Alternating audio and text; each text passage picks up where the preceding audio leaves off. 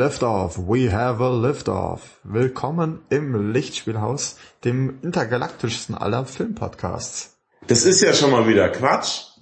Der Film, den wir besprechen, spielt auf dem Mars. Somit, somit ist es überhaupt nicht intergalaktisch. Es bleibt ja alles in, in der Milchstraße. Also ich finde, wir sind intergalaktischer als die Beastie Boys und dementsprechend. Ja, natürlich. Die, die, die Beastie Boys die bleiben sogar auf dem gleichen Planeten. Ja, wir senden ja wenigstens weit raus in den Weltraum, unendliche Weiten. Genau. Ähm, ja, und wir sprechen heute nämlich über, du hast ja schon angekündigt, der Mars ist das zentrale Thema. Denn wir sprechen über den Marsianer. Was übrigens der super behäbiger Titel ist im Deutschen, wie ich finde. War behäbig, wolltest du gerade behindert sagen und hast dich Nein, gerettet? nein, behäbig ist wirklich so, der Marsianer. Das dauert so lange, bis man Ja, ausgesprochen hat. Ich Auf Englisch ist es The Martian, klingt wie ein Soldatenfilm. Der Martianer. Der Marsianer. du hast aber du hast recht, der Marsianer ist ungünstig. Der Mann vom Mars wäre vielleicht netter gewesen. Marsmensch. Der Mars, der Marsmensch, der Marsmensch ist aber vielleicht so Sci-Fi konnotiert, wenn man Marsmännchen sagt. Das kann natürlich sein. Wobei zum Matt Damon wird's ganz gut passen. Alles klar.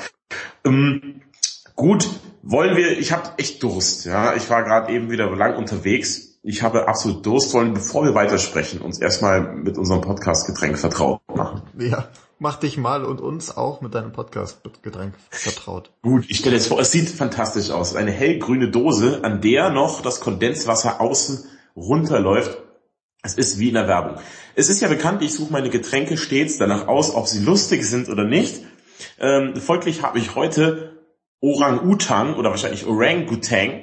Warum das Getränk nicht Orang-Utan heißt, weiß ich nicht. Ist tatsächlich mit NG am Schluss.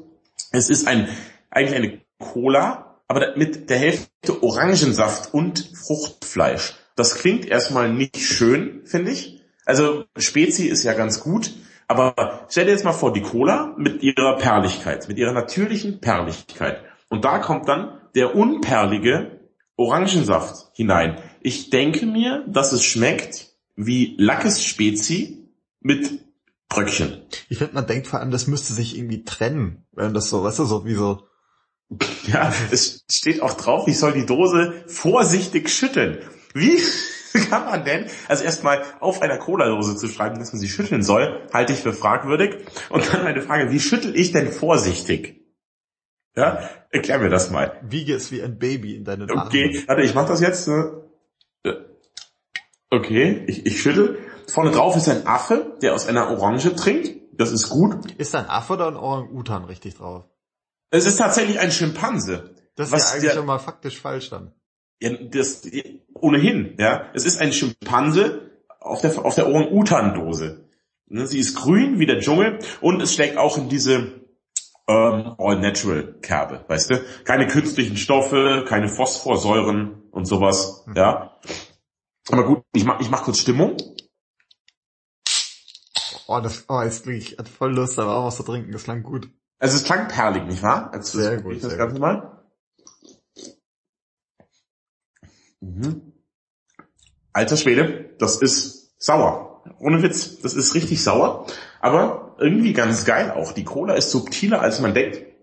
Es schmeckt ein bisschen, ich kann es gar nicht beschreiben, also es schmeckt einmalig. Es ist kein bisschen Lacke Spezi, sondern es ist tatsächlich sehr, sehr lecker. Und total erfrischend. Ich trinke ja überhaupt nicht gern Spezi, weil ich finde, das ist, verstößt denn gegen die Naturgesetze irgendwie so Orangen, was ist denn das eigentlich, Konzentrat, Fanta-Kram oder was Es ist ist Fanta. Fanta hat ja auch mit Orange eigentlich sehr wenig zu tun. Das ist ja irgendwo mal an der Orangen vorbeigetragen worden, wahrscheinlich in der Produktion. Du hast mit Orangen sehr wenig zu tun. Fanta ist doch pure Orange. Würde mir das jetzt aber hier besser schmecken als Spezi? Was meinst du?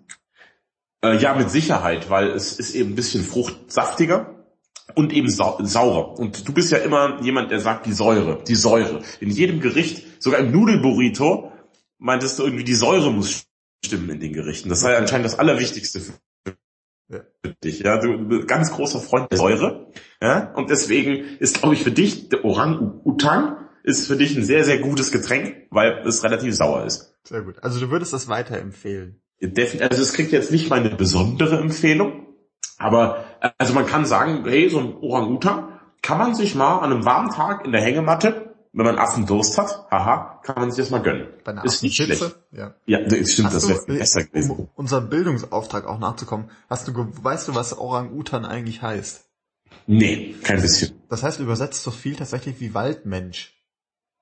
Und woher weißt du das? Das kommt, glaube ich, weil die, keine Ahnung, in Borneo oder wo die so rum Orang-Utanen, äh, da hat man, also die, die wohnen anscheinend sehr weit oben, glaube ich, irgendwie, und dann ähm, sah man die ab und an und die wirken ja auch sehr menschlich, so in ihren Gesten, wie es der Affe so mal tut. Und äh, dementsprechend hat man gedacht, das sind Menschen, die irgendwie, weiß ich, degeneriert sind und im Wald wohnen. Also Waldmensch. Ja, da schau an. Haben wir wieder tatsächlich was gelernt. So. Was trinkst du denn? Ich trinke äh, Freibergisch Schwarzbier, aromatisch, frisch. Äh, kurz zum Text hinten drauf, Freibergisch Schwarzbier. In Sachsens Berghauptstadt war das Bergbierfest ein fröhlicher Feiertag. Aus dieser Tradition kommt unsere dunkle Spezialität, das Schwarzbier. Frisch wie die Freude, aromatisch wie ein schöner Sommertag, so schwarz, dass sich die Sterne im Glase Genießen Sie ein Spitz, Spitzenbier Freibergischer Braukunst, gebraut nach dem deutschen Reinheitsgebot.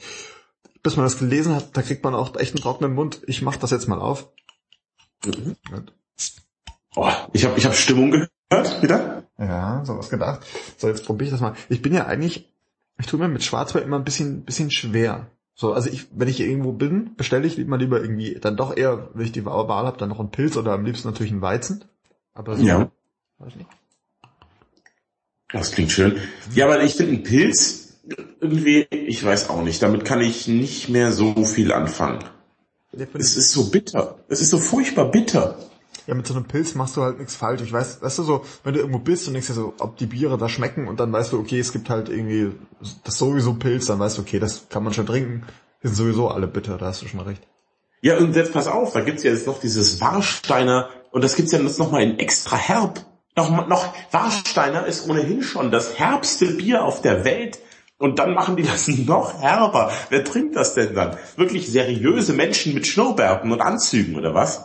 Ich glaube, Leute, die irgendwie äh, die deutsche Nationalmannschaft, äh, genau, ah, ich genau, das ist das Bier wahrscheinlich für die VIP-Lounges in den National, in den Stadien. Weißt Die du? trinken dann extra super herb. Wo die Leute irgendwie eine Viertelstunde zu spät aus der Halbzeitpause wieder kommen, weil sie da oben noch irgendwie Häppchen essen. Das sind die Leute, die sowas trinken. Na gut, dann weiß ich jetzt auch Bescheid. Sag mal an. Ja, das schmeckt aber echt gut. Jetzt mal ganz mal ernst. Also für ein Schwarzbier oder auch so? Nee, also für ein Schwarzbier, ich finde, das ist nicht so, nicht so schwer. Weißt du, diese Schwarzbiere sind oftmals so, dass so, die sind so breit im Mund. Weißt du, was ich meine? Ja, ja. Und das ist jetzt irgendwie ganz leicht. Das hat so ein bisschen was von dieser Seidigkeit, die vielleicht so ein Guinness hat. Das finde ich ganz angenehm gerade. Ja, also besser als das Köstritzer, was wir immer wieder getrunken haben. Genau. Also das ist echt nicht schlecht. Also das würde ich nochmal trinken, tatsächlich. Hm? Gut.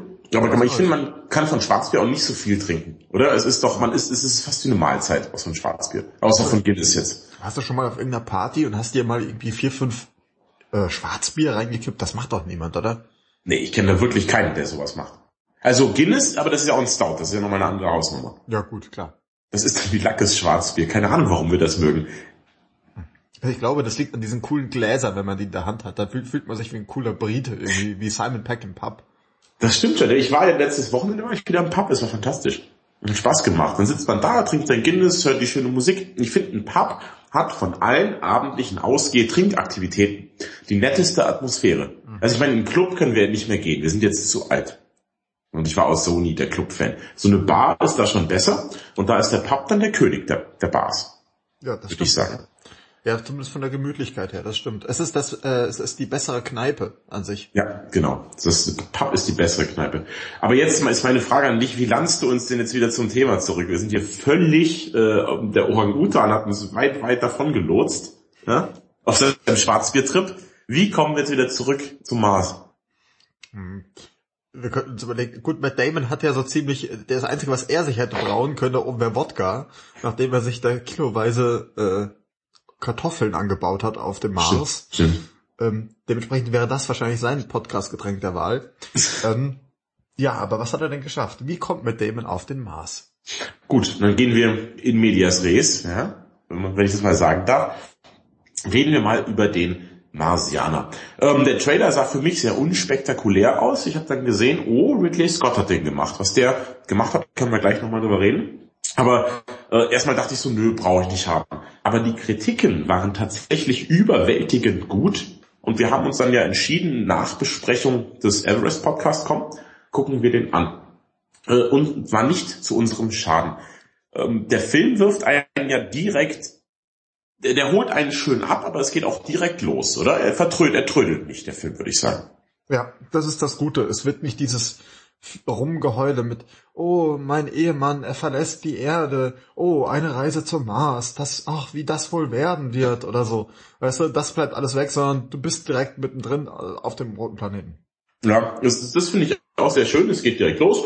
Ähm, der Mark Watney, also so heißt die Rolle von Matt Damon in dem Film, ist Teil eines Forschungsteams auf dem Mars. Das ist jetzt auch nicht so, oh, der Mars, Aliens, unheimlich, sondern ist einfach, welche Zeit das jetzt ist, wird nicht genannt, einfach in nicht allzu ferner Zukunft ungefähr. Marsreisen sind möglich, es ist jetzt schon die vierte, fünfte Marsreise. Ja, die sind da und es ist ein ganz normaler Job, den sie verrichten. Und dann zieht ein Sturm auf. Ja, so geht der Film eigentlich direkt los, oder? Mhm. Und das, das Schöne ist, da merkt man schon, der Film ist nicht dumm, sondern also dieser Sturm ist nicht so plötzlich auf dem Mars ein Sturm, damit war ja nicht zu rechnen, was machen wir nur? Sondern es ist so, ah, der Sturm ist da, naja gut, dann müssen wir die Mission eben früher abbrechen als eigentlich ja. gedacht und steigen in unser Rückholfahrzeugding, was sie da halt hochschießen soll wieder. Die flippen auch gar nicht aus, ne? Die bleiben recht cool, sagen, ah, schade, ist blöd, aber ist jetzt halt so, geh mal, es ist gar nicht so dramatisch die ganze Nee, man Sache. überlegt halt noch, bleiben wir noch ein bisschen, gucken wir mal, aber dann merken sie, nee, das ist echt so heftig, dann gehen wir besser, bevor wir was riskieren. Also total sinnvoll. Das finde ich schon mal sehr gut. Es ist auch sehr entspannt inszeniert. Ich finde das auch gut, dass nicht alles immer so künstlich dramatisch aufgeblasen werden muss. Sondern einfach mal, es ist ein Sturm, packen wir es halt.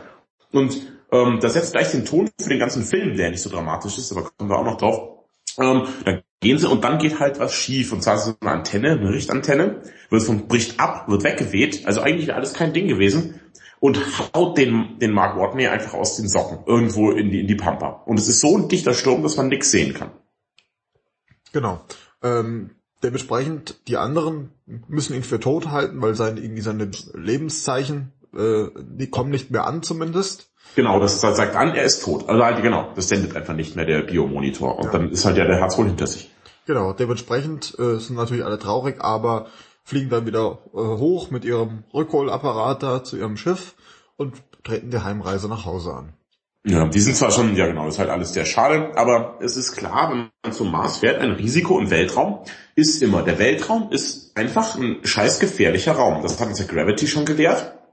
Und das zeigt uns auch ähm, der Marsianer einmal. Das im Weltraum ist halt einfach fies. Die Menschen sind nicht dafür gemacht, sich da aufzuhalten und deswegen kann auch viel schiefgehen. Genau. Ähm, natürlich, Überraschung, Überraschung, Mark Watney hat natürlich doch überlebt, sitzt jetzt allein auf dem Mars fest und überlegt sich, wie er überleben könnte. Das ist auch, finde ich, super. Ähm, man könnte meinen, in anderen Filmen wäre es so, oh, ich denke an meine Familie, mein kleiner Sohn zu Hause, meine ganzen Orang-Utan-Dosen, scheiße.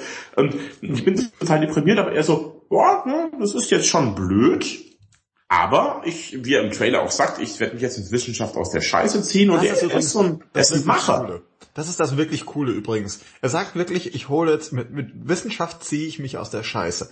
Und es ist nicht einfach so, ich bin der voll der Draufgänger, ich muss irgendwelche coolen Sachen machen, verrücktes Zeug, sondern er sagt einfach, ich bin gut ausgebildet, ich hab's eigentlich echt auf, bin echt auf Zack. Jetzt gucke ich einfach mal, was ich machen kann mit dem, was ich weiß. Das ist total sinnvoll. Ja, also ich hätte wirklich, das ist meine Angst, dass das so ganz arg um, um, um eine Charakterstudie, Selbstzweifel, Psychoproblemchen, Mac, Mac, Mac. Aber der Typ gibt halt einfach fucking nochmal niemals auf. Der lässt sich nie hängen. Egal was für Rückschläge kommen oder so, dieser Mark Watney, immer wieder probiert das halt und sagt, ne, komm, es geht schon, mir fällt bestimmt irgendwas ein, das ist mein Ziel, er ist so zielstrebig, das muss ich erreichen, was habe ich dafür, wie kann ich das schaffen? Und das ist total angenehm von der ganzen Atmosphäre schon und das nach den ersten zehn Minuten eigentlich schon, finde ich, ist der Film einfach sehr angenehm. Ja, der Film ist eben genau das, was ich halt immer sage, er ist einfach nicht dumm. Also es wird halt wirklich gezielt überlegt, was kann man machen, was steht zur Verfügung. Ähm, er legt auch quasi so Prioritäten fest, also so nach dem Motto, er sagt, okay, wir haben ja Essen genug da, das kann ich einteilen. Die Frage ist, wie lange hält meine Unterkunft hier? Das nützt mir aber alles nichts, wenn ich keine Verbindung zur Erde kriege. Also er guckt dann schon, dass er allem nachgeht. Das ist wirklich sinnvoll. Ja. Und dann überlege ich am Anfang mal, gut, ich habe jetzt noch das Essen, die Mission war viel länger geplant. Ich habe ja das Essen für mich und für die anderen Astronauten. Und dann rechne ich das durch. Und dann kommt da drauf die erste Mars, die nächste Mars-Mission. Die nächste ist schon geplant und die weiß er auch schon, wo die hinkommt rechnet er aus ähm, und merkt dann recht schnell, auch wenn er sehr sparsam lebt, das geht sich nicht aus von also von den Rationen her. Also was macht man? Er muss was anbauen. Jetzt gibt es aber das Problem: Auf dem Mars gibt es keine Bakterien, die Sachen wachsen lassen. Wissen wir, das braucht man dafür. Ne? So und das geht halt alles nicht. Nährstoffe sind schon im Boden, aber es wächst halt erstmal nichts. Er braucht eine Atmosphäre dafür und Dünger und alles und dann und Wasser vor allem. Ja? Und dann merkt, sieht man halt, wie er sich das alles ausknobelt. Und zwar schafft der Film, dass, dass es völlig ohne wissenschaftliches Mambo-Jumbo-Chinesisch funktioniert. Ich finde, man kann das total gut nachvollziehen, was er macht. Ja, ja, genau. Er, das, das Schöne ist, er führt ein Videotagebuch währenddessen und erklärt das dabei auch so ein bisschen. Das ist ganz nett. Also er sagt dann, okay, ich habe ja das und habe jenes und äh, darauf muss ich zurückgreifen und wir wissen ja, dass wenn man das macht, das und das passiert. Also wir wollen jetzt natürlich auch nicht so viel erzählen, wie er denn wieder denn darüber genau. weil das wirklich interessant ist, einfach zum zuzuschauen, auf was er für Ideen kommt, wo man denkt, stimmt, hätte man eigentlich drauf kommen können. Gute Idee. Das Videotagebuch, das du ansprichst, ist echt ein geiler Kniff. Es wird überhaupt nicht aufgesetzt. Ich finde, es passt, dass er das macht, um ein bisschen sich mitzuteilen, um nicht durchzudrehen, dass er halt immer wieder was erzählt, das alles aufnimmt damit die, die Menschen möchten ja was von sich zurücklassen. Das ist so ein Urding von den Menschen. Ja? Und er sagt, wenn man mich hier vielleicht auch mal tot findet, dann sieht man wenigstens, was ich hier gemacht habe. Und deswegen, das wirkt überhaupt nicht komisch. Aber diese Videoaufnahmen, die einen großen Teil des Films bestimmen tatsächlich, ähm, wirken auch gar nicht langweilig oder so, sondern einfach nett, nett gemacht. Er erklärt einem, was er vorhat, was er gemacht hat, wie es jetzt weitergeht, was, was er plant und wie er das geschafft hat, was er geschafft hat. Erklärt er einem richtig. Also als wird der Regisseur das so mitteilen, so und so, so und so ist es gelaufen, das machen wir jetzt.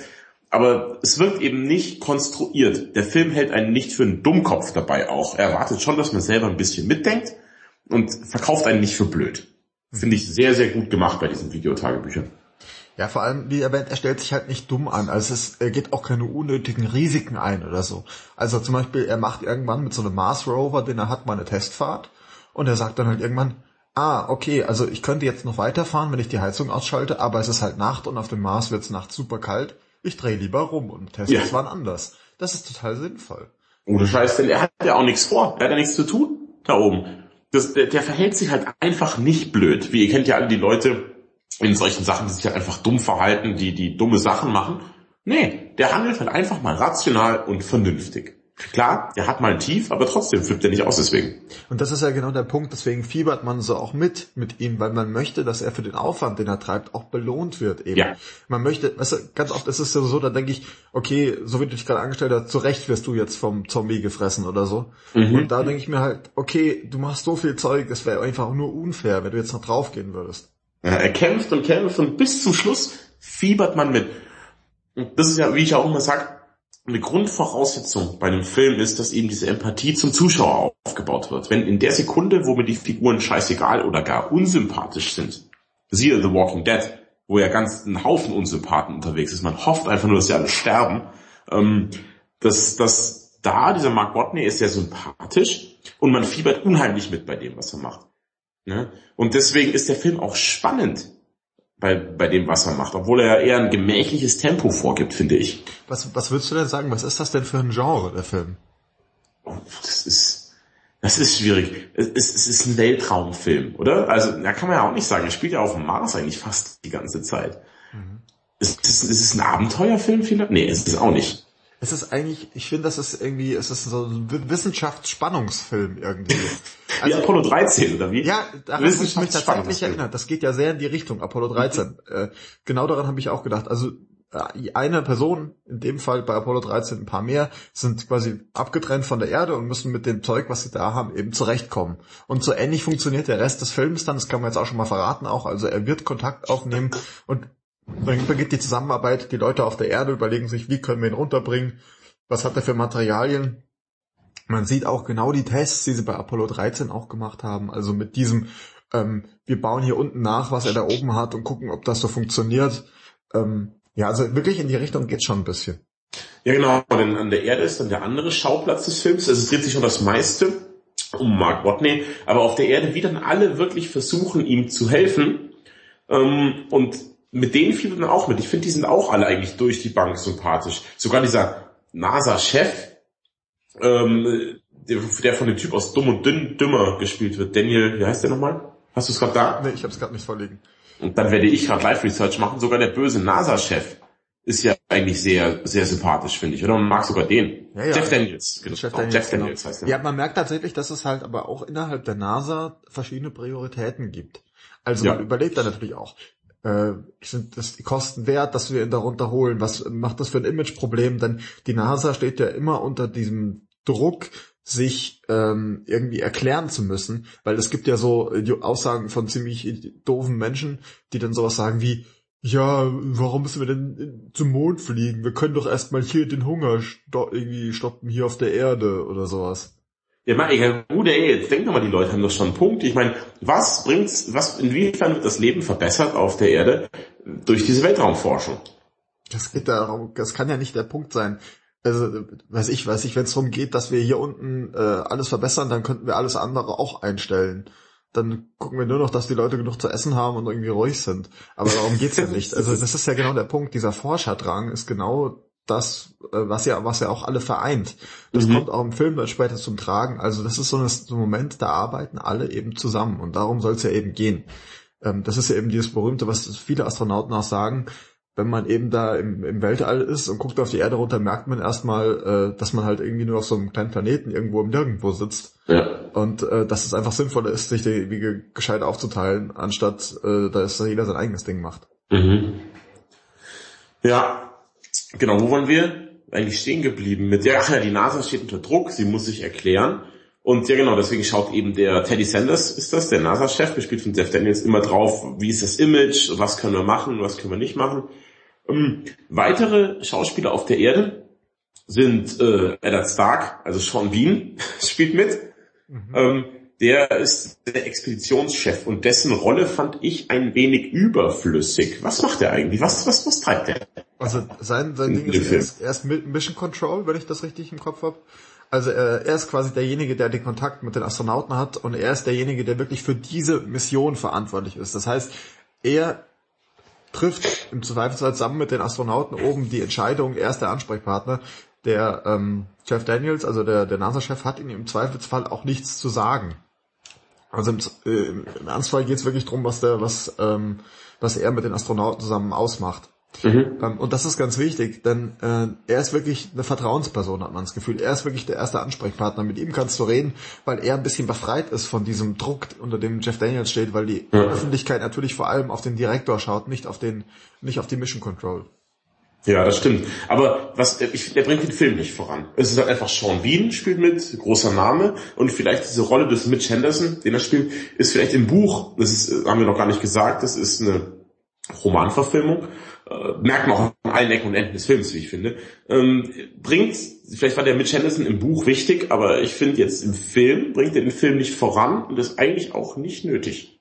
Der macht auch nichts Wichtiges. Ja, es geht so. Also er ist, ich glaube, das ist, ähm, das ist genau wie dieser Typ bei Apollo 13, ich habe den Namen leider vergessen. Äh, die haben ja auch so einen Mission Control Typen, der steht die ganze Zeit in so einem Sack, in so einem, in so einer Weste unten Mhm. Und der ist auch der Ansprechpartner.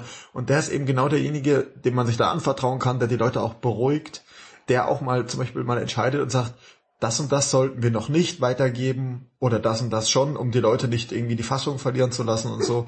Also das ist, glaube ich, schon ganz, ganz wichtig, weil man... Nee, ja, keine Frage. Es ist wichtig für eine Mission, dass es so jemanden gibt. Ich rede jetzt rein davon vom Film.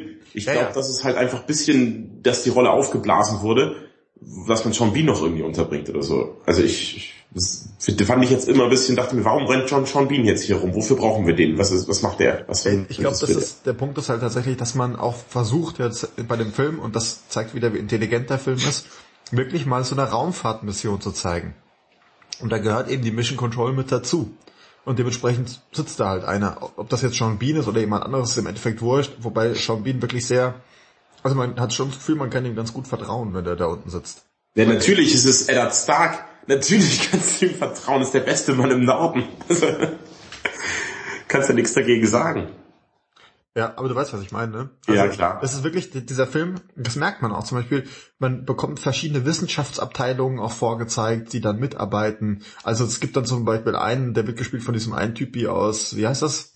Äh, b -b -b ähm, sag's mal, der, der Typ, der, der, der Du hast mir macht. gesagt, es, gibt den einen Typi, der, der in diesem Dingens mitspielt. Ich weiß, und das Schlimme ist, wir haben so eine schöne Verbindung, dass ich trotzdem genau weiß, wen du meinst. Ja, das ist der, der Glover, von äh, Community. Dankeschön, Dankeschön. Das ist tatsächlich der, den du meintest, oder ja, wie? Ja, exakt. Donald Glover von Community. Donald Glover, genau. Und der ist zum Beispiel, der macht einfach nur so Be äh, Berechnungen, wie denn welcher äh, Flugwinkel eingeschlagen werden muss, um möglichst effizient irgendwo hinzukommen, weil das ist im Weltraum mit Navigieren und mit diesem ganzen Tempo aufnehmen und abbremsen ist alles gar nicht so einfach, wenn man so keinen Widerstand hat quasi. Mhm. Und äh, zum Beispiel, das ist eine eigene Abteilung. Das ist total verrückt eigentlich. Man denkt immer, da gibt es so Wissenschaftler, die machen so alles. Und der sitzt den ganzen Tag nur an irgendeinem Supercomputer und macht Berechnungen. So, und das finde ja, ich ganz schön, dass man das wirklich sieht, wie das, wie das abläuft und wer da mit wem redet, wenn man so eine Mission irgendwie zum Erfolg bringen will.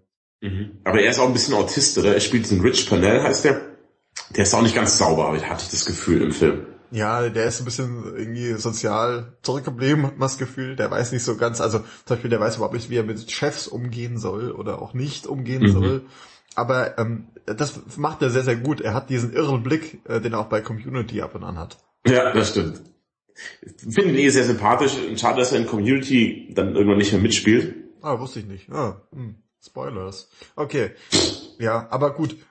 Ähm, aber ich, ich, also ich mochte ihn auch sehr und das ist sowieso eine große Stärke des Films auch. Es sind eigentlich alle sehr sympathisch, auch wenn sie teilweise gerade Jeff Daniels, der muss sich ein bisschen wie ein Arsch benehmen zwischenzeitlich mal, aber auch das ist irgendwie nachvollziehbar. Ja genau, er ist eben nicht so ein grundloser Bösewicht, der einfach halt einfach ein Wichser ist. Weißt du, gibt's ja in vielen Filmen, wo der Boss ist halt einfach ein Arsch und die anderen müssen gegen die Sachen, die der Boss sagt, rebellieren. Das sind dann die Guten. Nee, wenn er sagt, Leute, das können wir so nicht machen, das ist nicht vertretbar, das ist einfach zu, zu gefährlich, ja. Wie er auch einmal sagt, wir können hier nicht irgendwie vier Leute riskieren für einen, das ist Quatsch dann hat der Mann einfach einen Punkt. Und ich war in dieser Entscheidung, du weißt bestimmt, was ich meine, genau seiner Meinung, dass ich sage, Leute, das ist einfach blöd, das machen wir nicht.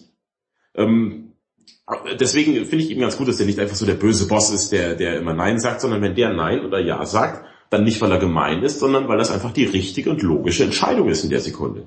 Mhm. Aber das ist äh, auch wieder so ein Punkt, da ist der Film auch wieder sehr, sehr äh, einfach schlau. Zum Beispiel, es gibt dann so, was ich, es kommen dann Leute an und sagen, wir könnten ja das und das machen, um unseren äh, Marianer da zu retten. Und wir sagen, naja, okay, du hast recht, das ist eigentlich die, ja, okay, wir machen das mal.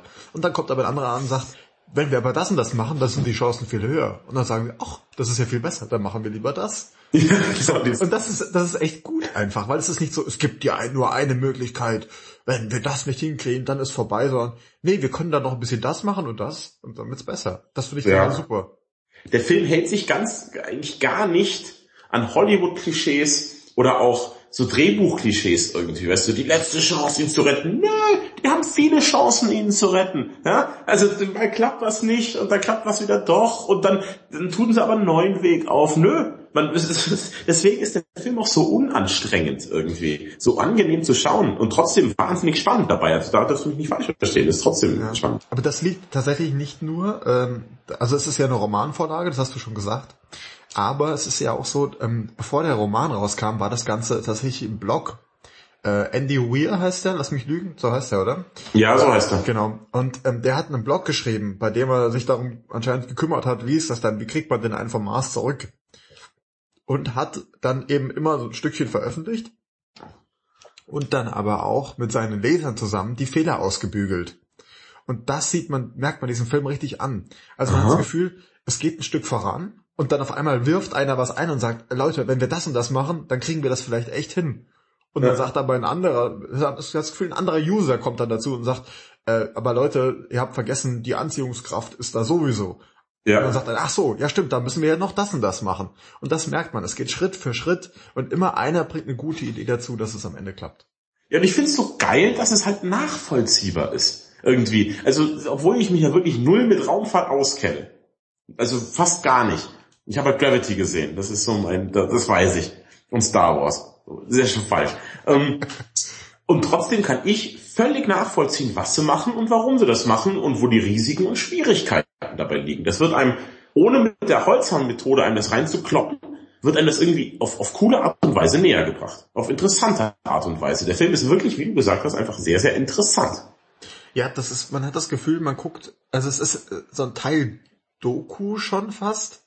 Ja, aber nicht vom, vom, vom Stil her. Nee, nee, nee, gar nicht so. Aber man hat das Gefühl, man ist also so nach dem Motto, das ist wirklich passiert und so ist das abgelaufen und man kriegt das jetzt gezeigt, wie das wirklich funktionieren kann und man bekommt ja. das gut erklärt. Also es ist wirklich auch ein Wissenschaftsfilm irgendwie. Absolut. Auch nicht von der langweiligen Art und Weise, denn äh, die Charaktere sind auch sehr, sehr cool und was er da macht, ist einfach cool. Also es ist, er muss nicht mit einer Laserkanone schießen, um cool zu sein, sondern er hat einfach wirklich coole Ideen. Also total intelligent.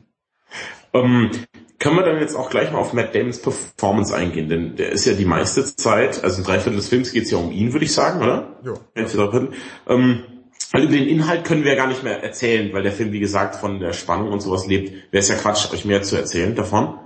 Ähm, Matt Damons Performance. Eigentlich bin ich kein Matt Damon-Fan, muss ich sagen. Ich mochte ihn gar nicht. Ich Born, aber ansonsten ist er schwierig für mich. Also ich, ich mag ihn auch gar nicht eigentlich. Ähm, für mich ist er immer der leicht pummelige Kumpel von Brad Pitt. Also ich habe ihn. Wieso denn von Brad Pitt? Du meinst von dem, dem anderen Typen? Na? Nein, nein, ich, also ja, ich weiß schon, was du meinst. Aber ich denke. Von Ben Affleck. Ja, ja. Das ist, aber ist ich, leicht pummelige Kumpel von Ben Affleck. Ja, halt von den. Naja, gut, Ben Affleck ist jetzt auch nicht gerade der coolste, aber ich, nee, ich sehe ihn immer in der Rolle aus den, ähm, wie heißt das denn? Äh, Oceans 11 und so. Da habe ich ihn immer mit im Kopf. Weißt du so, die super coole Truppe, alles halt fancy und er läuft so hinterher. und alle sind ihm in allem überlegen und er ist halt einfach nur mit dabei, weil irgendwie, er ist so der Lückenfüller, so. Ja, weißt du, er ist so der Typ, den wechselst du in der 90. Minute noch ein, einfach um den coolen Torschützenkönig aus nochmal einen extra Applaus zu geben. So, das ist seine Rolle.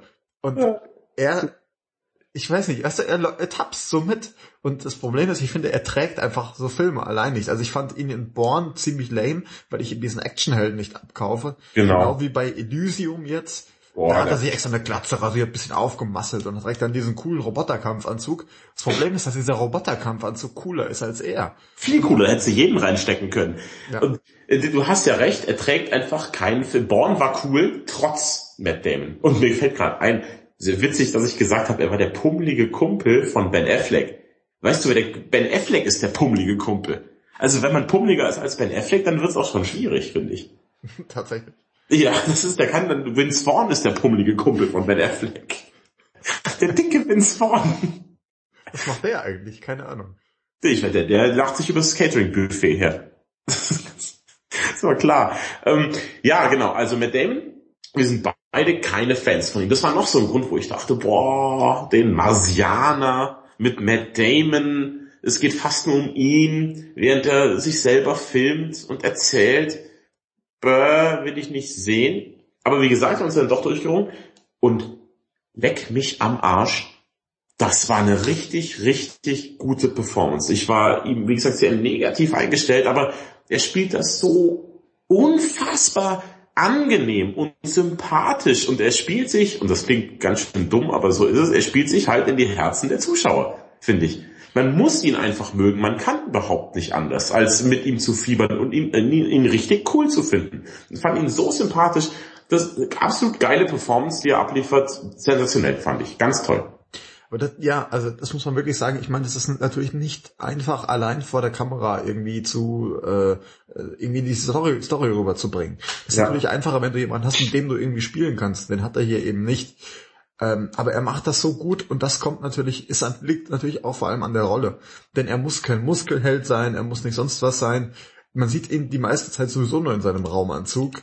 Ähm, mhm. Und da funktioniert es einfach gut, dass er das so erklärt, was er macht und das sympathisch und da kommt natürlich auch, wir haben es schon angesprochen, hinzu, dass er eben nicht diese Familie hat, der er irgendwie danach heulen muss, ja. Es ist keine Heulgeschichte, sondern es ist die Geschichte von einem Typen, der einfach da ist und einfach sagt, nee, ich lass mich da nicht kleinkriegen. Ich gucke jetzt, was ich tun kann. Und das kriegt er gut rüber. Es ist nicht äh, kein Film der der Emotionen in diesem Sinne, ja. Ja, das stimmt. Es ist ja nicht wie es ist nicht so eine Castaway-Nummer, ja, dass er so halb verrückt mit einer Kokosnuss am Strand liegt, sondern er, ist da oben und tut was und das finde ich gut. Ja, das ist auch geil. Er hat keine Frau, kein Kind, er hat seine Eltern, Mai, aber ist halt so. Und deswegen ist auch nicht so, oh, hier, der kleine Johannes zu Hause wächst jetzt ohne Vater auf. so, nö. Das ist, also, ich, der trauert keinem groß hinterher. Der ist ziemlich unabhängig und super, hat mich auch total überrascht. Und diese Leichtherzigkeit, die der Film hat, bringt Matt Damon eben sehr gut rüber. Ich sehe jetzt auch ein bisschen mit anderen Augen, muss ich sagen, nach diesem Film. Der hat meine Meinung über ihn tatsächlich sehr geändert, finde ich. Also ist bei mir jetzt so. Ja, das Problem ist, äh, und das ist genau der, der Knackpunkt so ein bisschen, das ist wirklich super, was er da macht. Ich frage mich nur, ob das eine Oscar-Rolle ist. Weil ich glaube, dafür hat er deutlich zu wenig Krebs und er ist auch kein Musiker. Das ist der Punkt, gell? Ja? Wenn es nicht dramatisch und scheiße ist alles, dann gibt's auch keinen Oscar. Da hat doch mal die Dicke von Titanic, ja, wie heißt sie noch, die Rose spielt? Kate Winslet. Ja. Kate Winslet hat mal gesagt, ja toll, hier, ich krieg eh keinen Oscar. Wenn man einen Oscar haben, also wenn man einen Film über den Holocaust und Juden dreht, dann wachsen dann die Oscars aus dem Arsch. Hat sie viel Hate für bekommen damals? Und dann, was hat sie gemacht? Der Vorleser gedreht, Juden-Holocaust-Film, bam, Oscar. Ist so. Ist einfach so, ja. Also ich, ich, eh, sobald du, es traut sich niemand zu sagen, ach, die Performance im Holocaust-Film war aber schlecht. Ja. Das traut sich kein Mensch. Tatsächlich. Also mhm. ist mir, es ist mir auch hier äh, dieser komische Sandra Bullock Football-Film, für den sie da diesen Oscar bekommen hat, ist ja auch vollkommener Humbug. Also wenn man ihm ihr hätte einen geben sollen, dann wäre von mir aus für Gravity, aber doch nicht dafür. Auch nicht für Gravity. Also, boah, Sandra Bullock sollte man niemals einen Oscar geben. Ja, aber im Verhältnis gesehen. Ja, ja das stimmt. Da ist Gravity die deutlich stärkere Performance als in, ey, Oscar für Blindside. Ich flippe hier gerade völlig aus, wenn ich da nur dran denke. Mir, ich habe doch dieses Delta auf der Stirn. Das puckert gerade wieder, wenn ich Bluthochdruck bekomme. Das macht mich ganz krank. Das ist wirklich, also dieser Film ist wirklich eine Katastrophe. Von vorne bis hinten. Aber ich muss ehrlich sagen, für mich war mit Damon so ein bisschen die Sandra Bullock der männlichen Schauspieler bisher also so, weißt du so, ja, ganz nett. Und er ist irgendwie berühmt für irgendwas, was ich nicht nachvollziehen kann. Aber ich habe jetzt das Gefühl, jetzt, jetzt habe ich es verstanden. Ja, das ist so, so Goodwill Hunting hat ihn dann so, oh, hier, Matt Damon, toll. Aber fand ich gar nicht so. Aber jetzt war es wirklich, mich hat er auch völlig erreicht damit. Ich sehe ihn mit anderen Augen und mag ihn jetzt sehr gern, weil eben auch die Rolle so unglaublich sympathisch war. Was er eben auch mitbringt, ist sein und da, das führt uns gleich schon zum nächsten Thema, würde ich sagen, sein Comedy-Timing, das er irgendwie hat, während er diese ähm, Sachen sagt vor der Kamera, also so alleine, ist das, das, das Timing und die Päuschen, die er setzt, um dann seine Pointen zu, zu bringen, ist, ist sehr, sehr gut gemacht, denn der Film ist überraschend witzig. Er ist an ganz vielen Stellen absolut zum Totlachen.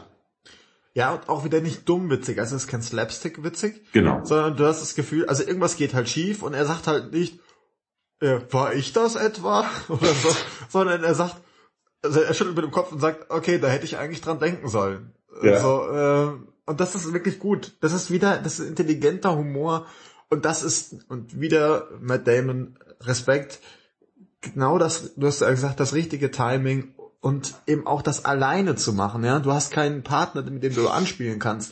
Du kannst nicht sagen, okay, du bist heute der Witzige in dem Film, weil ja. du irgendwie dick bist und einen Bart hast. Nein, er macht das allein und er kriegt das wirklich gut hin. Das ist einfach großartig, gell? Also man lacht nicht über ihn, wenn ihm irgendwas Dummes passiert oder sowas, man lacht immer mit ihm, weil er halt so Augenzwinkern dann die Kamera sagt, so wie Christoph Daum, als er überführt wurde, so gut, das mit der Haarprobe, war jetzt nicht meine beste Idee, irgendwie so, weißt du, halt, man lacht immer mit, mit Matt Damon bei der ganzen Sache, weil er es eben so schön selbstironisch auch nimmt, wenn was, wenn was schiefgelaufen ist und so. Er ist einfach, dieser Mark Watney, den er spielt, der scheint einfach ein ziemlich angenehmer, cooler und lustiger Typ zu sein, mit dem man gerne um sich hat. Ja, und das bis zum Schluss des Films, muss man wirklich sagen, bis zur letzten Minute sehr sympathisch.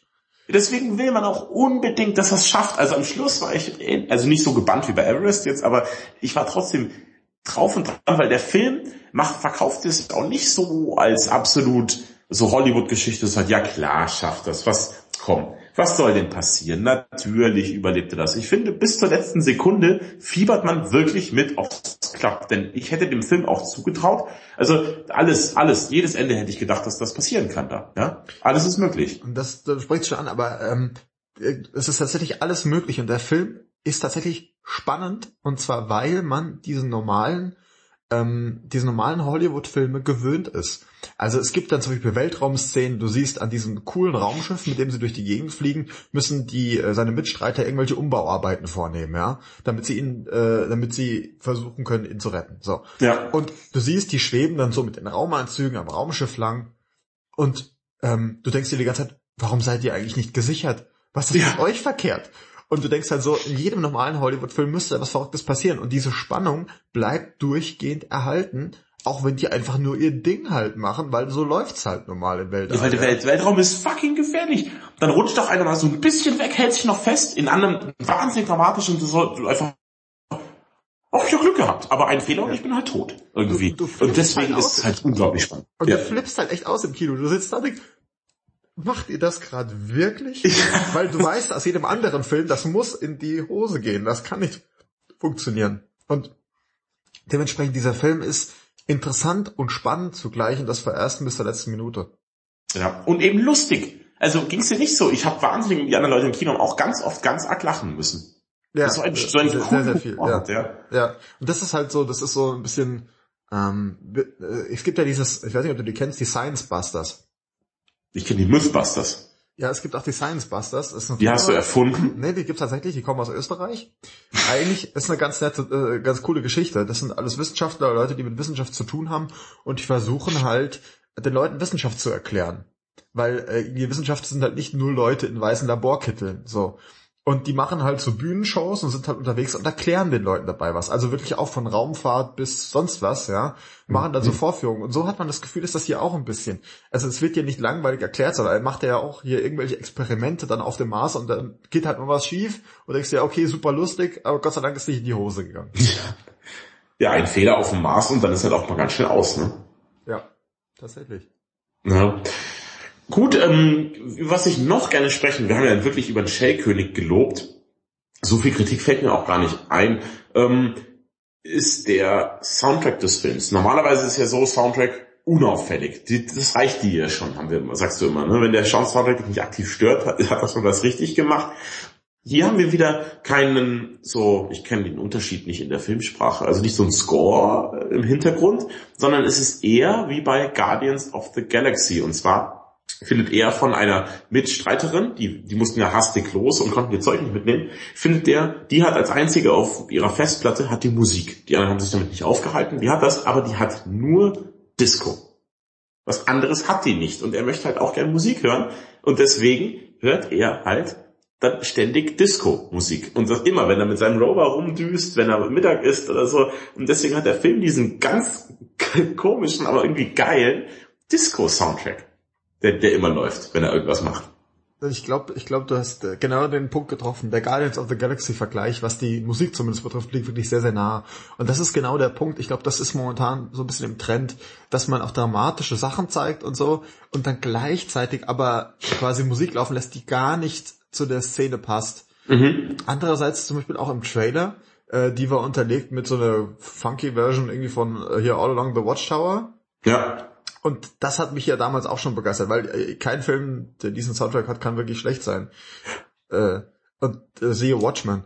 Und äh, dann aber diese Disco-Soundtrack dazwischen drin, also man, okay, man dachte so, okay, das kennen wir jetzt tatsächlich schon aus den, aus den äh, Guardians, aber ähm, halt hier ist das nicht dieser Soul, sondern wirklich Disco und das ist super cool. Und er, er wippt, wippt dann auch irgendwann mit und so und man, es ist ja wirklich auch Musik, bei der man sich selbst denkt, oh Gott, was muss das jetzt sein? Der arme Mann auf diesem Planeten und dann läuft da sowas und irgendwann am Ende ertappt man sich dabei, dass man es echt selbst cool findet.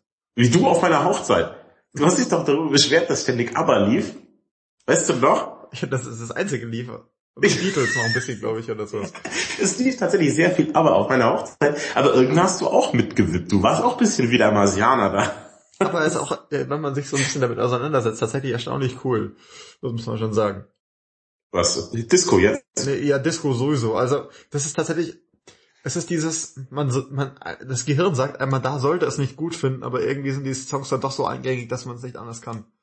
Ja, wie irgendwelche süßen, wie After Eight, wo man sich am Anfang denkt, ah, so Minze, das, nee, aber es ist dann doch geil. Das zack, ist so scheußlich, ja. ist die Packung leer, ja. Ja, genau, so. Und zack hat man aber best of durchgehört. Mhm. So, so läuft das. Und das ist eben wieder, das ist das i-Tüpfelchen auf dem Film, das ihn halt wieder geil macht. Dieser nicht so typische Soundtrack, sondern der was Besonderes ist. Ich glaube auch, dass wir in nächster Zeit das öfters noch sehen werden, aber es ist ja auch noch so unverbraucht irgendwie, weißt du? Das ist ja bei den Guardians, die haben damit angefangen, diesen 60 70 Sound dazu bringen. Und jetzt macht er das mit, mit Disco. Ich hoffe, dass das nochmal öfters so läuft, dass man irgendein ganz komisches Genre, irgendwie Kriegsfilm und dazu vielleicht 80s Rock oder was weiß ich. Ja? Mhm. Bitte mehr davon. Ja. Ich brauche nicht immer irgendwelche dramatische im Hintergrund, so was x-beliebiges, interessiert keine tote Sau, sondern halt mal wirklich existente Lieder, die man dann dazu spielt, die sehr schön mit der Szene harmonisieren. Ja, vor allem hat es ja auch eine gewisse Qualität, dann diese Szene zu der Musik zuzuordnen, dass das auch wirklich gerade diesen Effekt hat, dass man sich denkt, Alter, das passt jetzt gerade gar nicht, aber das genau deswegen ist es so fantastisch. Mhm. Das hat auch eine gewisse Qualität. Du kannst nicht einfach nur sagen, ich irgendwie google einfach mal äh, äh, Funk Music oder Disco Music und guck dann einfach, was bei rauskommt. Ja. Sondern es passt ganz genau und selbst die Texte dieser Songs, die da laufen, passen teilweise exakt zu der Situation. Das stimmt, ja, ist mir auch aufgefallen. Das ist, also das ist echt super gemacht. Hat mir auch wirklich sehr gut gefallen. Was ich auch geil fand, war das Pacing des Films. Der Film dauert, lass mich nicht lügen, 144 Minuten. Kam er dir so vor? Nee, gar nicht. Also er ist wirklich ganz, ganz kurzweilig, obwohl er wirklich nicht rennt. Der Film lässt sich Zeit und erklärt, aber die Bilder sind so geschnitten und auch der Wechsel zwischen Erde und äh, Mars ist so gewählt, dass man überall was Spannendes hat. Mhm. Also ich finde auch, er ist ja wirklich gemächlich, wie du gesagt hast. Ganz, ganz gemütlicher Film. Und trotzdem, diese, diese, mir kam auch vor, wie eineinhalb Stunden wäre vorbei. Also der hat sich kein bisschen gezogen. Mhm. Und das fand ich schon, das fand ich schon cool. Ja, und vor allem, das möchte ich auch erwähnen, man hat das Gefühl, man ist auch wirklich dabei. Also er streckt sich ja über mehrere Monate auch, aber man lebt so ein bisschen mit. Und das Interessante ist, man sieht auch während des gesamten Filmes, bis auf eine einzige Szene, kein einziges Mal wirklich Natur. Der Film ist sehr, sehr leise von den Geräuschen an sich her, mhm. weil auf dem Mars eben nichts passiert. Da ist es leise. Und selbst wenn ihr auf der Erde seid, seid ihr innerhalb der Gebäude von äh, Mission Control oder halt in irgendwelchen Besprechungssälen. Also ihr seid durchgehend in so einer Kapsel quasi drin. Mhm. Und das fand ich wirklich toll, wie sich das so durchzieht durch den ganzen Film. Denn man ist richtig erlöst, wenn man da mal rauskommt dann. Mhm. Ähm, sollen wir noch mal über die Kritikpunkte sprechen? Ich weiß nicht, ob du überhaupt welche hast. Aber Weil was mich ein ja. Bis, also kannst du keinen anfangen. Mach ich wollte nur mal sagen, wir sollten vielleicht noch einen Satz zu Ridley Scott verlieren. Oh ja, natürlich, du, das habe ich ja extra, habe ich mich vorher informiert. Stimmt, Ridley Scott, wenn da mehreren die Ohren brennen von euch, dann zu Recht, denn leck mich, dieser Mann hat echt einiges geleistet in seinem Leben. Ja, das geht los mit, also vorher ein bisschen Quatsch, aber dann geht's los mit Alien hat er gemacht. Ja, 1979. Dann geht's los. Blade Runner. Einer der besten Filme, die ich überhaupt je gesehen habe. Einer meiner Top Ten. Finde ich fantastisch. Ähm, dann hat er Legende gemacht und Legend mit Tom Cruise. Kann man geteilter Meinung sein. Black Rain mit Michael Douglas, den ich mag. Selma und Louise hat er gemacht. Dann Conquest of Paradise hat er gemacht. Die Akte Jane, Gladiator, Hannibal, Black Hawk Down. Den musst du dir mal anschauen. Ich weiß nicht, ob du den schon mal gesehen hast. Black Hawk Down, ist das der mit den Indianern? Nee, das ist der Kriegsfilm in Mogadischu. In ja, aber ich dachte, da haben die auch, es gibt doch mal, was ist das für ein Kriegsfilm, wo die dann, diese Indianer haben dann diese, ihre Apachensprache da sprechen, damit sie... Das ist Wind Talkers ah, mit Wind Nicolas Cage, der ah. ist ein Riesenscheißdreck. Nee, Black Hawk Down ist der mit Josh Hartnett, äh, mit den Spezialeinheiten, wo die da abstürzen und... Ja, ja, ja, ja, doch, ich erinnere mich, ja. Dann Königreich der Himmel fand ich auch mega. Der ja. hat, ist ja ein bisschen abgewatscht worden, aber ich fand ja, den toller geil. Toller Film, ja. Ja, gerade du als Historiker findest den bestimmt besonders gut auch noch. Ja. Dann American Gangster, den liebt mein Vater, das weiß ich, der guckt ihn ständig an. Das fand ich auch geil. Der Mann, der niemals lebte, fand ich schwach. Robin Hood haben wir besprochen, könnt ihr Podcast hören. Prometheus hat er gemacht, könnt ihr Podcast hören. Und dann wird so, dann hat er jetzt als letztes Exodus gemacht mit Christian Bale, wieder so ein Bibelfilm, der ist auch nicht gut weggekommen. Ja? Um, aber jetzt, wie gesagt, die letzten waren alle so, miau, der Mann, der niemals lebte, Robin Hood war okay, Prometheus war okay, Exodus geht so und jetzt wieder mh, richtig guter eigentlich. Also das war auch der Punkt, an dem ich sagte, okay, ich möchte diesen Film sehen, als ich irgendwo im Internet gelesen hatte, ähm, Ridley Scott hat sein Mojo zurück. Das habe ich irgendwo gelesen und dachte mir, okay, wenn er das wirklich so hinkriegt, dann will ich diesen Film auch sehen. Weil der Name Scott spricht ja an sich für Qualität. Ja, also er, sein Bruder Tony Scott machte eher ein bisschen Mist. Oft. Ja gut, dann halt der Name Ridley. ähm, nee, aber habt ihr jetzt hier, was ich mir aufgezählt habe, wusste ich übrigens alles auswendig, ähm, war, das ist einfach ein ganz, ganz toller Regisseur, der ganz, ganz spannende Filme inszenieren kann. Und jetzt für so einen richtig ruhigen Film, den er mal bringt, war ich schon, also auch gute Regiearbeit dabei. Hast du ihn in 3D oder 2D gesehen? Ich habe ihn in 3D gesehen tatsächlich. Und? Natürlich. Ähm, es ist halt nicht dieses Action-3D-Ding sie, aber ich finde, man hat ja auch so teilweise quasi so Landschaftsaufnahmen auf dem Mars. Und das sieht wirklich fantastisch aus. Also dieser Film hat sehr, sehr viel Tiefe und gerade am Anfang, wir haben ja diesen Sturm angesprochen, der da kommt. Ja. Der Sandsturm, das Gefühl, dir fliegen wirklich die Sandkörner um die Ohren. Also du bist mittendrin tatsächlich und das ist wirklich sehr, sehr cool. Und ich habe das habe ich bei Gravity schon angesprochen, gerade bei so Weltraumzeug mit so Sternen im Hintergrund und Glitzer. Ich habe das Gefühl, da ist dieses brillant scharfe 3D mit diesen tollen, ja, so leicht, also diesen wabernden Effekt, dass man das Gefühl hat, man hängt wirklich irgendwo im Weltall. Das hilft da schon wirklich viel, finde ich. Ich weiß nicht, ich hätte es nicht, also es hat mir nicht so gut gefallen wie bei Gravity. Fand's geht so, hätte ich jetzt glaube ich gar nicht so sehr gebraucht. Also, du magst ja eh 3D deutlich lieber als ich. Mhm. Aber hätte es wegen mir jetzt nicht gebraucht. Nee, also der, der Film ist auch so sehr, sehr gut, was halt eben an Matt Damon liegt, aber ich finde, es schadet eben auch nicht. Und man hat, also ich gehe nicht raus und sage, ich hätte das 3D nicht, guck, nicht gebraucht, überhaupt nicht. Ähm, aber es ist schon so, dass man sagt, okay, äh, es ist halt nicht dieses, wir haben es ja oft angesprochen, nicht dieses aktive 3D. Aber das ist vielleicht genau auch der Punkt. Man achtet halt nicht so drauf, aber wenn es dann wahrscheinlich mal nicht da ist, dann bemerkt man es doch. Mhm. Kann sein, kann sein. Ja, aber es war jetzt okay. Hat dann natürlich wieder eine Million Yen gekostet. Ich weiß nicht, ob es in deinem kleinen Bums-Kino im Osten, ob es da vielleicht günstiger ist. Ja, tatsächlich, es ist ein bisschen günstiger. Schau. Ja, also wenigstens eine gute Sache, ja? Ja. Leben. Ähm, ja genau, was mir jetzt nicht so gut gefallen hat, ähm, waren jetzt die Szenen auf der Erde, fand ich manche einfach ein bisschen zu viel. Da hätte man vielleicht doch straffen können. Ich fand die Szenen auf dem Mars alle sehr, sehr gut. Aber eben, wie gesagt, ich fand die Figur von Sean Bean ein bisschen überflüssig. Die Figur von Donald Glover hätte ich auch nicht so gebraucht. Und, also das, da gibt es ein paar Szenen, die hätte man vielleicht etwas verschlanken können. Ja? Und, also das ist so ein Punkt, den ich meine, das hätte echt nicht sein müssen. Äh, und der Film hat manchmal Pathos an Stellen, wo man auch überhaupt keinen Pathos braucht. Der Film kommt ganz ohne aus, eigentlich die ganze Zeit. Äh, aber dann, zum Beispiel am Schluss, als es darum geht, Hip oder Hop, kriegen wir, kriegen wir gerettet oder nicht, äh, guckt die ganze, sind eben alle zugeschaltet und man sieht jeder Mensch auf der Welt, alle stehen zusammen auf Plätzen, gucken gemeinsam zu. Es ist ein reines Weltereignis. Alle oh, sind gebannt, halten Hände und hoffen für diesen Astronauten. Das, ist doch Quatsch. Denn ganz ehrlich, irgendeine Hupfdohle auf dem Mars wird doch heutzutage kein Menschen, oh, wird er gerettet oder nicht? Ja, mei, schauen wir halt mal. Das wird mir bestimmt irgendein Inder im Frühstücksfernsehen wird mir das bestimmt erzählen, wenn es mich interessiert. Wenn nicht, dann nicht. Also ich, das finde ich da, völlig übertrieben. Ich bin mir da tatsächlich nicht so sicher. Wenn man sich äh, äh, erinnert an diesen Baumgartner-Typi, der da aus dieser Kapsel rausgesprungen ist, mit dem Fallschirm gelandet, ähm, da haben ja auch die Nachrichten sehr, sehr lang drüber äh, berichtet im Vorfeld schon.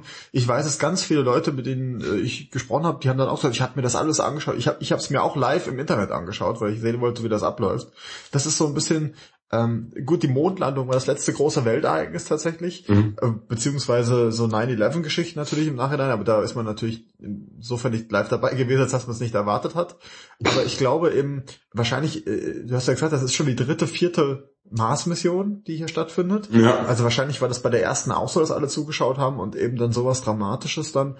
Also ich kann mir das schon vorstellen, aber natürlich hast recht. Also, weiß ich, wenn sie da irgendwo in sonst wo Mogadischu stehen und dann ihre, ihre komischen Fähnchen da schwenken, ähm, das ist vielleicht ein bisschen viel, aber ähm, ich, also ich, ich, da wären vielleicht tatsächlich was Szenen besser gewesen, bei denen du einzelne Familien vor den Fernsehern gezeigt hättest. Ja, genau. Als Weniges. Ja. Plätzen, das stimmt schon. Hätte oft mehr zum Ton des Films gepasst. Er war ja gar nicht so auf Bombast gemacht und alles. Das wäre doch dann netter gewesen, wenn man es da ein bisschen äh, auch da ruhiger angehen lässt. Mhm. Da muss man doch auch nicht so auf die Kacke hauen in den letzten Szenen dann. Hat er, hat er nicht nötig, finde ja. ich. Wobei, was ja ganz interessant ist und vielleicht erklärt das das ja auch ein bisschen, man sieht im Film zum Beispiel auch, er soll da mal posieren für Bilder auf dem Mars oder seine Videotagebücher werden wahrscheinlich auch teilweise äh, ver veröffentlicht und so weiter. Also die Leute auf der Erde, die begleiten ihn ja auch quasi über Monate hinweg, während man hofft, dass man ihn zurückholen kann. Ja, das kann das irgendwie auch ein bisschen erklären, dass man dann so eine Massenbewegung dann da auch hat. Ey, wie er posiert, will ich gar nicht sagen, aber da, das war glaube ich mein größter Lacher, was er da macht. Das, das war fantastisch. Wenn ich so da denke, ey. Hm, wie gesagt, der Humor. Ich glaube, ich ziehe jetzt auch mein Fazit, oder? Ich glaube, können wir schon. Ich bitte darum. Gut. Also, was bekommen wir? Wir bekommen schöne Bilder auf Mars, ruhige Bilder, einen ruhigen Film, der sich Zeit nimmt, aber dabei nicht langweilig ist. Wir bekommen einen extrem lustigen Film. Wir bekommen eine sensationelle Performance von Matt Damon. Wir bekommen einen spannenden Film, wo man absolut mitfiebert der gar nicht langweilig ist, der ist sehr gut gemacht, er lebt einfach, dieser Mark Watley ist ein extrem cooler Typ, der, der ganz interessant einem wissenschaftliche Dinge nah, nahe bringt und man versteht die dann auch, man ist begeistert davon, was man da sieht und ist eigentlich wirklich die meiste Zeit sehr zufrieden. Wie gesagt, der, dieser Pathos am Schluss, das ging mir ziemlich auf den Sack, und es gibt ein paar Szenen auf der Erde, die man hätte verschlanken können und streichen können. Also jetzt gar nicht so, dass man denkt, oh, langweilig. Ja, aber wo man dann meint, hm, hätte es jetzt nicht gebraucht, meiner Meinung nach. Ähm, und deswegen gibt der Film, kriegt der Film von mir sehr gut gemeinte acht Powersterne. Ist wirklich ein, ist ein geiles Ding und sollte man auf jeden Fall gesehen haben. Ja. Äh, ich gebe mehr Powersterne. Ich gebe tatsächlich diesmal die volle Punktzahl und zwar zehn Powersterne. Wie? Und das, weil ich ihn einfach tatsächlich so fantastisch finde. Also ich finde, ähm, er ist spannend, er ist unterhaltsam, er sieht auch fantastisch aus, das muss man dazu sagen. Diese Aufnahmen sind wirklich super. Ähm, auch die Arbeit im Weltraum, es kommt alles gut raus. Und, und das ist wirklich, da ziehe ich meinen imaginären Hut, er ist endlich mal nicht dumm. Nach so vielen Filmen, die sich wiederholen, bei denen wir sagen, das kennen wir alles schon, ist er zum ersten Mal nicht dumm. Man fiebert mit. Ich möchte, dass er überlebt und wünsche ihm nicht das Schlimmste. Und das mhm. ist, ich habe das Gefühl, das baut in den letzten Jahren wirklich massiv ab. Es ist oft so, dass so viele Unsympathen durch die Gegend laufen. Ja. Und hier bin ich dabei und der Film ist schlau und ich möchte jetzt noch mehr wissen. Also ich habe neue Begeisterung für die Raumfahrt irgendwie gefunden. Ich fand das wirklich toll. Und wenn es da noch mehr gäbe, würde ich da wahrscheinlich auch noch mehr lesen. Und dementsprechend sage ich, guckt euch wirklich diesen Film an, denn ich glaube, er ist wirklich der intelligenteste Film, den ihr seit Jahren gesehen habt. Und lustig und spannend noch mit dazu. Also es lohnt sich wirklich. Und ich würde ihn mir, und das ist ja auch so ein Punkt, eben auch nochmal anschauen. Da hast du recht. Weiß, ja. Er hat so eine geile Atmosphäre dass ich, also, das ist so Samstagmorgen zum Frühstück sich nochmal den Marsianer, am Abend vorher war ein bisschen unterwegs, dann liegt man auf der Couch, isst ein paar Happen und zieht sich den rein. Super. Ja, also auf jeden Fall der Marsianer, zehn Punkte von mir. Schön. Kann ich nach, ich sehe es ja wie gesagt, also mit den Kritiken ein bisschen anders, aber ich kann nachvollziehen, warum du so viele Punkte gibst dem Film auch. Ich fand ihn auch ein guter Film. Ja. Jetzt habe ich, ich hatte Everest ja auch acht Punkte gegeben aber der, der hat mich halt einfach so von der Spannung her aus den Socken gehauen. Da konnte ich nicht weniger geben. Das ist einfach so. Ja. Wollen wir noch mal ein bisschen in die Zukunft gucken, was, mhm. was da auf uns zukommt? Ja, zwei Worte würde ich sagen kommen da auf uns zu. Sprich. James Bond. Auf jeden Fall. Also Spectre werden wir uns auf jeden Fall äh, anschauen. Mhm. Äh, ich bin gespannt. Ich habe bisschen Angst, dass er ein bisschen langweilig wird.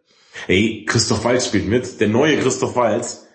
Ja. Muss gut werden. Ja also ich, äh, lustigerweise, hm, vielleicht ist das mein Hipster-Gehen oder so, bei mir geht so ein bisschen die Meinung bei diesen ganzen Daniel Craig-Filmen eh ein bisschen auseinander. Also gerade ähm, der letzte, der, wie hieß der denn nochmal? Ich hab's vergessen. Ähm, äh, Skyfall. Skyfall, zum Beispiel, den fand ich echt nicht so gut.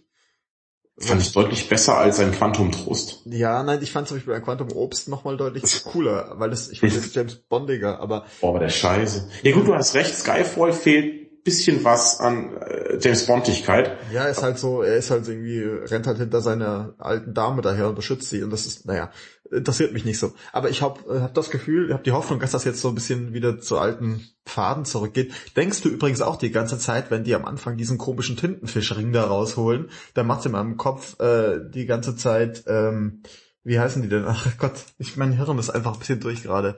Äh, Heil, Heil, Heil Hydra macht's in meinem Kopf da die ganze Zeit. ja, das stimmt schon ein bisschen, gell? Hast du recht. Also wirklich Endlich. die ganze Zeit, jetzt kommt irgendwie die, die Hydra-Organisation da durch und die Avengers brechen durch die Wand oder sowas.